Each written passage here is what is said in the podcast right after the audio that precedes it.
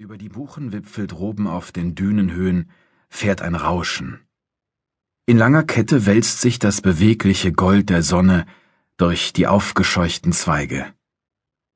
Und zwischen den grauen Stämmen steht blass und aufrecht das Schweigen und starrt mit seinen unbeweglichen Zügen auf die tanzende See.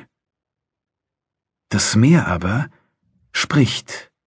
Seine Augen sind bald tiefblau, bald purpurn und wild blitzen sie, wenn das Element herüberruft zu den Kreidefelsen, die sich dicht unter die Wälder schmiegen, wie ein weißes Knie unter ein grünes Gewand. Was das Meer ruft, das versteht niemand. Denn nur selten horcht ein menschliches Ohr in den Wind, obwohl es manchmal von dort klingt, als donnere von draußen eine Forderung herüber oder ein vergessener Schrei aus fernen Zeiten. Doch zu deuten vermag man die Sprache des Wassers nicht. Und dann liegt der ungeheure Spiegel wieder still.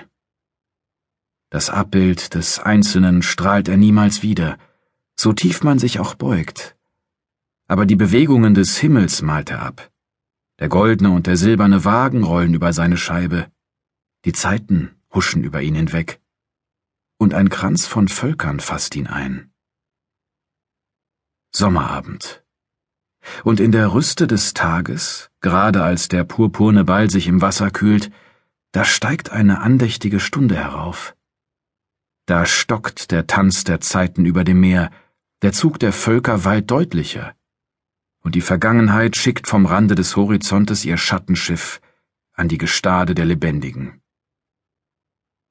Ich stehe am Ufer und sehe die Scharen aus dem Fahrzeug an mir vorüberquillen.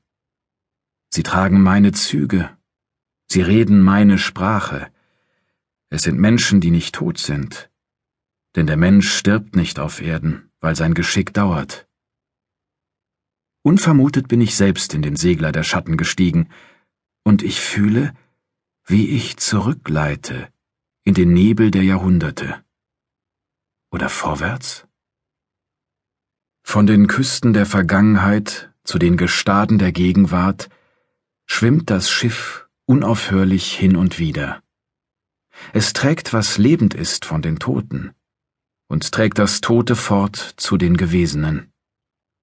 Und dann gelangt es an einen Strich, wo man die Stimmen von beiden Küsten unterscheidet, wo sie sich mischen und ergänzen. Horcht, lasst uns lauschen. Dort, wo jetzt Sassnitz seine terrassenförmig ansteigenden weißen Villen über der Ostbucht von Rügen erhebt, da träumte zum Ausgang des vierzehnten Jahrhunderts tiefe Ruhe in den waldgekrönten Schluchten. Eine Ansiedlung gab es noch nicht, und der Küstenstrich führte nach der Ansicht grüblerischer Zisterziensermönche aus dem nahen Kloster nur deshalb seinen Namen, weil Graf Harro von Kona ein paar seiner Sassen, die man auch Leibeigene nennen konnte, dort in eine elende Bretterhütte behaust hatte, damit sie ihm von nun an fleißig den seltenen Seelachs fingen.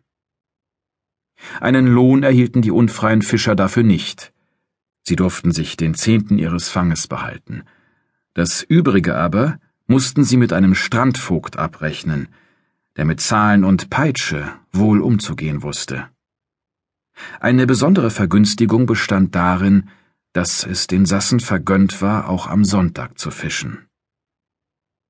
Allein die Beute war des Klosters, denn Graf Harrow galt als ein frommer Mann und legte Wert darauf, seinen Lachs häufig in Gesellschaft des Abtes zu verspeisen. Wenn dann der geistliche Herr hie und da an den Hof des Herzogs von Wolgast tritt, dann ließ der Gottesmann wohl auch unauffällig etwas von den Wünschen des Konar Grafen fallen. Und so bezahlte sich der Lachs, und die armen Fischer arbeiteten heimlich und ohne dass sie es ahnten, an der Größe ihres Herrn mit. Freilich, Sonderbewusstsein. Denn in der gebrechlichen Hütte lebte man dahin, ohne Kenntnis von den Dingen der Welt. Man stand auf, fuhr aufs Meer und warf sich abends auf die Schiffstreu, gleich einem Werkzeug, das nach dem Gebrauch wieder in die Ecke gestellt wird. Das gleichmäßige Schwelgen aber, das sich die Bewohner der Hütte einander vererbten, Es schrieb sich dennoch her von einem Ereignis, vor dem die Sassen eben auf Zeiten hinaus verstummt waren. Etwa um 1366 hatte es sich zugetragen. Der Platz in der Hütte war durch Todesfall wieder einmal erledigt. Da wurde in den Bretterbau ein Sasse gesetzt namens Klaus Beckerer. Als der Vogt ihn hineinführte, da lachte der gräfliche Beamte und meinte, Nimm dich in Acht, Klaus, dass du das Querhölzlein nicht schädigst. Und diese Warnung galt mit Recht, denn der neue Bewohner musste sich tief bücken, bevor er die Schwelle überschritt. Zu riesenhaft ragte er an Wuchs und Gliedern, und ein langer fuchsroter Wirrbart hing ihm bis auf den Leib. Wer ihn nicht genauer kannte, der mochte ihn infolge der Haarwildnis für einen gereiften Mann schätzen.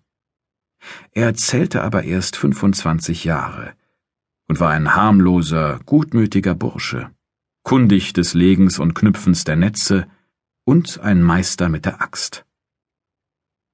Bald fing er auch an, allerlei Gerät damit zu schaffen. Er baute einen hölzernen Stall für ein paar Ziegen. Er wölbte über dem offenen Ziegelherd einen Rauchfang mit einem Abzug.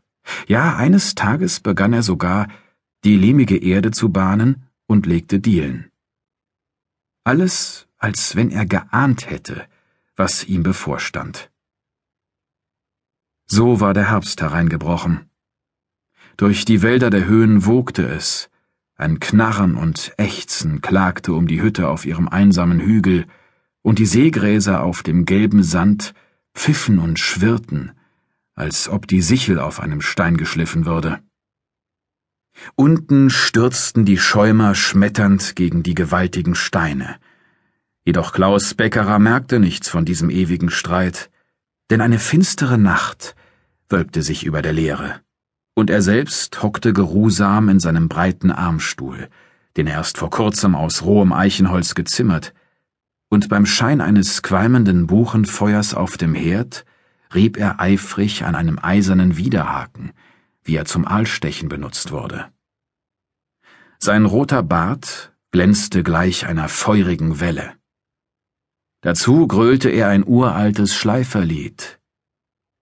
Wetze gut, dann schnetze gut. Der Klaus, der ist der Sigrun gut. Zwar besaß er keinerlei Beziehung zu solch einem Menschenkind, kannte wohl auch kaum die Trägerin eines derartigen Namens, doch der schärfenden Wirkung des Liedes tat dies keinen Abbruch. Das Buchenfeuer puffte, und der Riese rieb mit seinem Stein immer emsiger über das Eisen, bis blaue Funken unter seinen Händen hervorspritzten. Da wurde mit klirrender Faust an die Tür geschlagen, zwei, dreimal. Das leichte Holz zitterte, und in der Hütte dröhnte es wieder.